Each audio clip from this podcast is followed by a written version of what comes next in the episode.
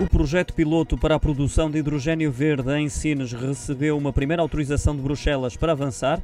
Agora o consórcio H2 Sines, constituído pelos franceses Dongi, os dinamarqueses da Vestas e os portugueses da Martifer e da Ren, tem que chegar a uma base de entendimento com a Comissão Europeia quanto ao financiamento do projeto, que visa a produção de hidrogênio verde recorrendo a um eletrolisador com a capacidade de 10 megawatts, usando eletricidade renovável para produzir hidrogênio limpo sem combustíveis fósseis. O investimento previsto pode ser superior a 1,5 mil milhões de euros. João Peças Lopes, do Inesctec, centro de investigação, que é o parceiro tecnológico do consórcio H2 Sines, garante que estará tudo pronto em agosto, mas o arranque do projeto em si só arranca no próximo ano.